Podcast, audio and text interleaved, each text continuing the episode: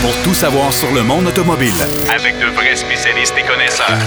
Bienvenue à Derrière le volant.net Avec Jacques DM. Bienvenue à votre émission Derrière le volant. Cette semaine, on a beaucoup de matériel encore une fois à vous présenter. Marc Bouchard va nous euh, parler de son essai de la Mini Countryman euh, All 4, c'est-à-dire la version rouage intégral. Je vais, euh, de mon côté, parler de mon essai de la Hyundai Elantra, mais la version N-Line 2021. Et Marc Bouchard va aussi nous parler euh, des, euh, des gens qui euh, nomment leur enfant sous le prénom d'un- d'une marque de voiture. Ça, je suis vraiment étonné. Hâte de l'entendre parler de ça. Denis Duquet, lui, va nous parler de la marque Deux Autos. Euh, avis aux plus jeunes, vous n'avez pas connu ça parce que c'est mort dans le début des années 60, mais euh, il va nous parler de cette marque-là particulière euh, chez Chrysler et il va nous parler également euh, de l'engouement, c'est-à-dire de la façon de vendre des voitures avec des chaînes audio de prestige. C'est un argument de vente maintenant, vous le savez. Mais d'entrée de jeu, Pierrot Fakin est avec nous pour nous parler entre autres du World Car Award. Euh, il va nous parler également d'un designer qui est décédé euh, il n'y a pas longtemps, euh, méconnu, mais pourtant qui a laissé sa marque, c'est le cas de le dire. Et si on a le temps, on va parler un peu du nouveau MDX de chez Acura. Si on n'a pas le temps, on va s'en reparler très bientôt, de toute façon, parce que moi aussi, je l'aurai à l'essai dans quelques semaines. Salut, mon cher Pierrot. Oui, salut Jacques. Tu me fais parce que parlant de, gens qui nomment leurs enfants avec des noms de voitures, euh, moi je connais quelqu'un qui a nommé son, son jeune Maverick. Mais, Ben, euh, c'est même pas dans le sondage. Moi, je l'ai lu, Ah, le sondage, vois. vraiment, qui est même pas. dans- Il l'a appelé Maverick. Oui, oui, Oh mais boy. parce que, pas pour la voiture, pour la vague, parce que c'est des adeptes du wakeboard, alors c'est Ah, pour OK. la vague. Ah, OK. Il y a une vague qui s'appelle une Maverick. Alors, OK. voilà. Fait que, euh, écoute, il- si- s'il y en a un autre, pourrait l'appeler Comète. C'était le Ah, pendant chez. Mercury. C'est ça. C'est ton ça rappelle particulier. des souvenirs, ça? Ah, mon Dieu. Ça n'a Ouais, pas, ouais, été des che- ça a pas été des chefs-d'œuvre de chez Ford, ça. Non, Ça, non, on non, non, non, effectivement, effectivement. Ouais. Ben, euh, ouais, d'entrée de jeu, écoute, Ouais. euh, on peut parler du World Car Awards parce que, écoute, les, les World Car Awards euh, ont été euh, inaugurés en 2003, euh, 2004, première édition, donc on est à la 17e édition de ce, ce, ce genre de... C'était pas, de prix. pas ce, ce prix-là qu'on remettait au Salon de l'Auto de New York, ça? Euh, you got it, mon ami, c'est en plein ça. C'est vraiment bingo, tu l'as eu. Euh, c'est au Salon New York qui, normalement, euh, dévoilait en marge du salon, là, il dévoilait les World Ouais. Car Awards. Euh, Il y, a, il y a toutes sortes de, de, de gens. Il y a un jury composé vraiment international là, de, de, de gens, des, des gens qui font des essais routiers à travers le monde. Et euh, là-dedans, c'est pas nécessairement, euh, il y a différentes catégories, mais c'est pas nécessairement, tu sais, la voiture la plus performante ou la plus luxueuse, bien que, bien que, il y a le World Luxury Car aussi, il y a un domaine là-dedans, dans, ouais. tout ça, là. Ouais. Euh, donc, les, les, les, euh, les gagnants vont être dévoilés euh, dans pratiquement quoi, une dizaine de jours, là, le 20 avril. Euh, en ce qui devait être évidemment le salon de l'auto New York qui a été reporté lui au mois de d'août, je pense, le 17 août, quelque chose comme Ah, ça. je ne sais plus. Écoute, on reporte Si et on reporte. et si tout va bien. On n'arrête pas de bien. reporter, mais le problème, c'est qu'est-ce qu'on va être capable d'aller aux États-Unis? Ça, c'est un autre paire de manches. Ben, Hein? euh, c'est ça, c'est tout ça, là, tu sais. Ouais. Mais bon, écoute, dans, dans le World Car euh, of the Year Awards, ce qui est intéressant, comme je disais, c'est que ce ne sont pas juste des voitures de luxe qui sont là. Et le World Car of the Year, on a euh, des finalistes, on a plusieurs finalistes, dont euh, des voitures qu'on retrouve ici sur notre marché, parce qu'évidemment, euh, si c'est le Salon de New York qui le fait, ils vont parler de beaucoup de voitures nord-américaines, mais il y a des Allemandes, il y a des euh, japonaises et il y a des coréennes. Parmi les finalistes, je t'en nomme quelques-unes, le Audi A3 est là. Euh, BMW 2 euh, série Grand Coupé. Alors ça, c'est une très jolie voiture. Ouais, la, ouais. la série 4 aussi de BMW. Une qui euh, m'impressionne et que j'ai à laisser cette semaine, et on va en parler prochainement, c'est la Kia K5 qui remplace Ouais. l'Optima dans le fond. Là. Ouais, ouais. Euh, ils ont aussi la Sorento. Mazda avec son MX-30, euh, le nouveau venu euh, qui, lui, euh, devrait avoir une partie de sa motorisation électrique. Ouais, c'est un véhicule Et, euh, électrique avec un, ce qu'on appelle un, un range extended, ben un, un prolongateur d'autonomie euh, avec un petit moteur rotatif. Ouais. Exactement. Parce que là, la- ce, qui est, ce qui est un peu décevant de cette MX-30-là, on, on va sûrement en parler Ouais. à un moment donné quand on va Ouais. l'avoir, mais Ouais. Euh, c'est son autonomie là, qui n'est pas, qui est pas terrible. Ouais, c'est pas terrible. Non. Puis même au niveau design, je suis pas sûr, je suis pas convaincu, moi, au niveau de du Moi non plus. Moi non plus. C'est- très subjectif, mais quand Ouais. même. Et la Mercedes GLA qui est là. Et, et, et par contre, il y a les top 3 euh, voitures qui ont été, euh, si on veut, euh, ciblées, là, identifiées dans, dans, dans- pour, pour cette année. On a la, il y a trois voitures. C'est c'est la Honda E, donc la Honda électrique, qui reprend un peu, si tu veux, en, en mode euh, rétro, euh, vintage, euh, la, la, la Civic originale Ouais. mais qui est entièrement électrique. Pour l'instant, on l'a pas ici. en On l'aura pas, on l'aura pas pour l'instant, et- non. Et, et je pense pas pour tout de suite, là, en tout cas. Là. Ouais. Une qui me surprend, c'est la Toyota Yaris.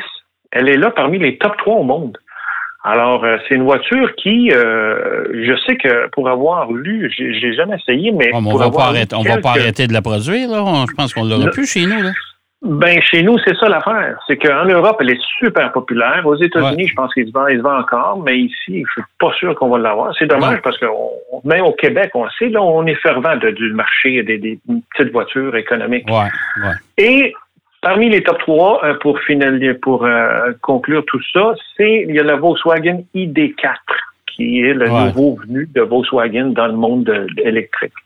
Alors, les voitures, pour être éligibles à ce World Car Awards, doivent être produites en volume d'au moins 10 000 unités par année et doivent, être, doivent avoir un prix, un, un prix sous le niveau des voitures de luxe.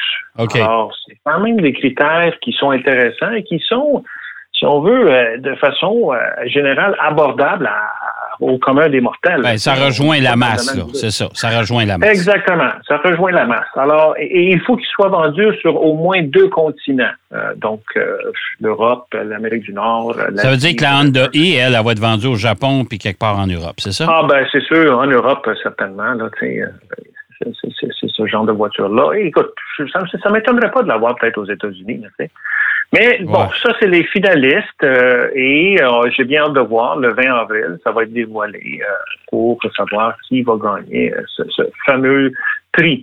Bon. Il n'y a pas que le World Car euh, of the Year Awards. là. Il y en a plusieurs.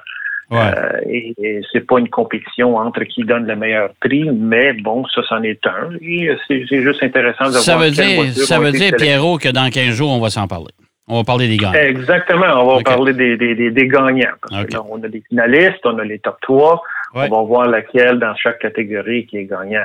Euh, cependant, il y a quand même, Jacques, euh, le World Luxury Car, il y a le World Urban Car, le World Performance Car.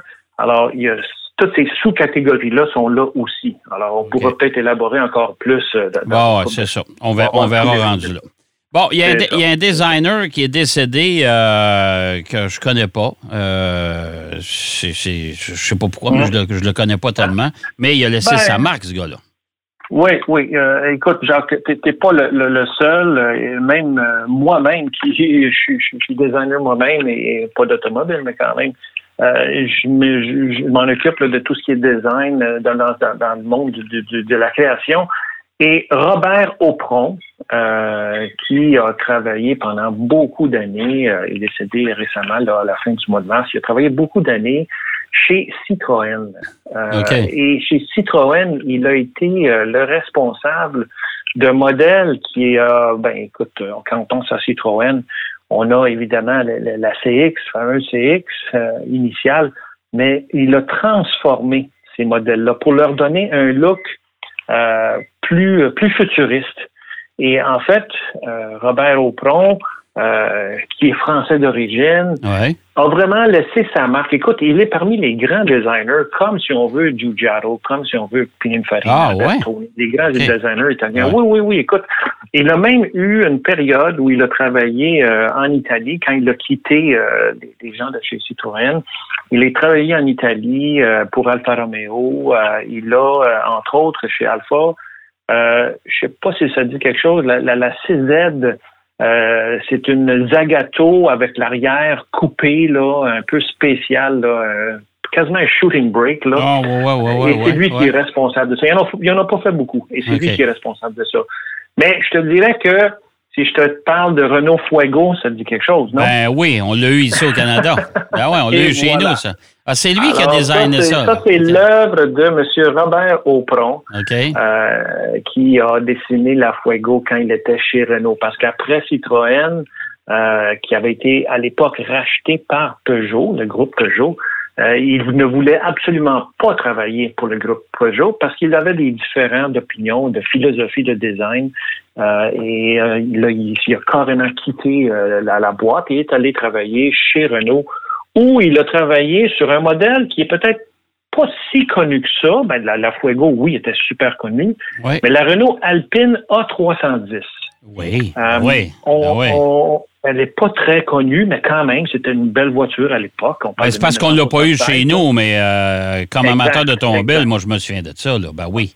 Exactement, Ah ouais, ouais. exactement. Alors, alors, écoute, il est responsable de tous tous ces, ces modèles-là. Il, il a euh, un, un coup de crayon avec un style vraiment qui, qui a donné euh, une, une signature, si on veut, au design français dans le monde de l'automobile.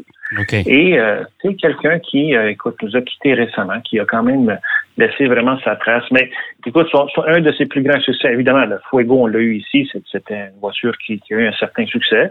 Mais la Citroën SM, ça c'était à l'époque Ben oui, avec, euh, avec une association avec Maserati. En plein ça, mon cher Jean. Ouais, avec ouais. Maserati, parce que Maserati, en fait, devait acheter euh, Citroën à l'époque. Ça n'a pas eu lieu. euh, il y a eu des problèmes. Euh, Citroën, après ça, euh, a, a carrément changé de, de, de, marque et c'est devenu la DS. Oui, parce qu'il y, y avait, y avait il y a le, le Citroën D- DS qui était la, la voiture quand même luxueuse du groupe. Tu as eu les. Ouais, euh, t'en, ouais, as, eu d'autres euh, aussi, là, mais, mais l'ASM, c'était quand même une voiture révolutionnaire pour son époque et qui était, qui était tout à fait magnifique, soit dit en passant. suspension hydropneumatique Oui, euh, avec un, un volant qui se auto-centrait, euh, une voiture qui était d'un agrément à conduire parce que c'était euh, en toute fluidité, là, vraiment une voiture, mais qui avait quand même des performances parce qu'elle avait le moteur de Maserati. Ouais. Alors, c'était quand même euh, quelqu'un qui a laissé sa trace et, et là, euh, et, et chapeau, franchement, c'est une belle découverte d'avoir euh, euh, comprendre qu'est-ce qu'il a fait comme travail. Euh, et euh, écoute, c'est juste un autre qui est parti. Là. Il en reste plus gros de ce gang. Ouais, ben là, on, là. on parle déjà de ses réalisations. Euh, écoute, Pierrot, là, tu sais, la Fuego, c'est dans les quelles années, ça, là? là? Ça fait longtemps, ça. Là, ben oui, Fuego, c'est 1980. Là, tu sais, Imagine c'est ça. pas, là, tu sais, ça fait quand Alors, même, euh, tu sais, oui, là, ça fait quand même 40 quelques années, là. tu sais. 41 ans de ça. Tu Là. sais, euh, la SM, Citroën SM, euh, c'est avant Ouais. la Fuego ou en Oui, même temps? 70, de 70, à 72. bon, Euh, Euh, Elle a d'ailleurs été Motor Trend Car of the Year. Ouais, C'était spécial. Mais il a commencé sa carrière avec une. euh, Tu, tu- tu te rappelles de, de la marque Simca Oui, en France? oui. Euh, il a commencé sa carrière chez eux, chez Simca, avec un genre de prototype. Parce que euh, avant d'arriver dans le monde de l'automobile, euh, M. Aupron a travaillé comme dans l'industrie du- de, de l'aéro- l'aéronautique. OK? Et beaucoup de designers, j'ai remarqué, beaucoup de designers à l'époque, avant d'aller dans l'automobile, passaient par l'aéronautique. Et c'est ça qui faisait que les voitures avaient des allures un peu particulières. Mais chez Simca, il y a un modèle, écoute, ça a l'air d'une soucoupe volante, ça s'appelle la Fulgure, là, c'était un concept. Parce que Simca, qui n'était pas une si grosse compagnie à l'époque, euh, Ça n'a pas été racheté. Ça a été racheté par Chrysler, d'ailleurs, je pense. Simca. Oui, C'est exactement, ça, hein? exactement. Oui, oui, oui, oui, Ouais. oui. Alors, tu sais, écoute, il, il a travaillé sur différents modèles, il a vraiment laissé sa trace, mais je te dirais que son, son plus grand succès, c'est tous les modèles euh, chez Citroën euh, où il a vraiment marqué la, la signature de ces, ces voitures-là avec euh, un style qui était vraiment très particulier. Ah, puis écoute, une Citroën, moi, je me souviendrai toujours, euh, euh, quand j'étais jeune, on avait un, un chauffeur de taxi ici dans Montpatelin, à Trois-Rivières, euh, qui était un immigrant, il arrivait de, de- de la France, et il avait décidé d'amener sa Citroën.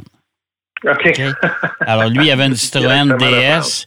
Et Ouais, ouais, lui, ouais. s'est bâti une clientèle dans Montpatelin. Sais-tu comment? Parce que les gens appelaient chez Coop Taxi à cette époque-là.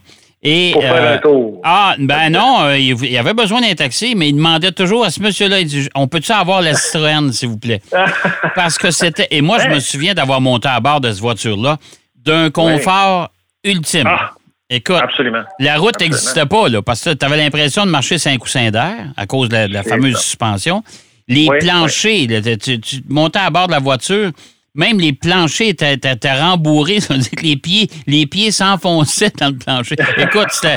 Oh non, non, écoute, mais quelle voiture, c'était assez particulier.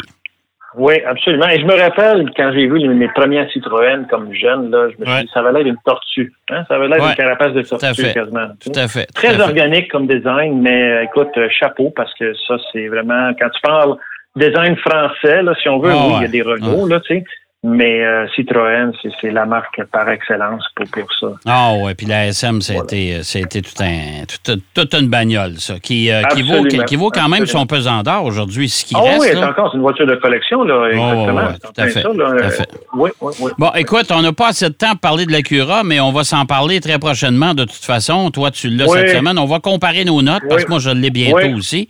Ça va Euh, me ben, faire plaisir, voir. Jacques. Ouais, C'est une, une belle mouture de, de, de chez Acura. Là. Ben, c'est une évolution de, de qu'est-ce a ouais, c'est ça. Mais si on fait le même traitement qu'avec le RDX, c'est un véhicule qui doit être pas mal intéressant. En tout cas, Euh, oui, ben oui. pour un SUV, pour un. SUV, c'est plus intéressant à conduire un peu. Absolument. Et avec euh, les, la suspension à double triangulation en avant, ça fait une bonne différence, franchement. J'ai- Bon, j'ai hâte de comparer nos notes. Yes. Ben écoute, je te souhaite une belle semaine, mon cher Pierrot. Et Oui, puis, aussi, euh, Jacques. puis on Bonne route. Oui, puis euh, profite du beau temps. C'est le temps. C'est beau, là. Yes. OK. Salut. Hey, salut, Jacques. Bye. Pierrot Fakin qui nous parlait de, de design automobile, bien sûr, comme à l'habitude, euh, qui nous a parlé aussi de- de- du prix prestigieux du World Car Award.